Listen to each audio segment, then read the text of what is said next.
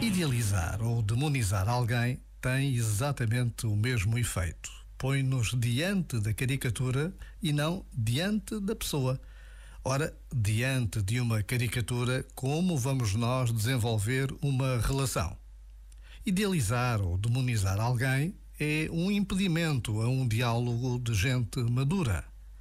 Ora, isto pede desapego às ideias que tenhamos sobre o outro pede um parênteses nas certezas e na reatividade.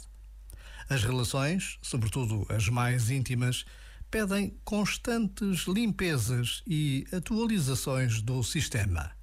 Só assim conseguimos relacionar-nos com o outro de verdade. Já agora, vale a pena pensar nisto. Este momento está disponível em podcast no site e na app.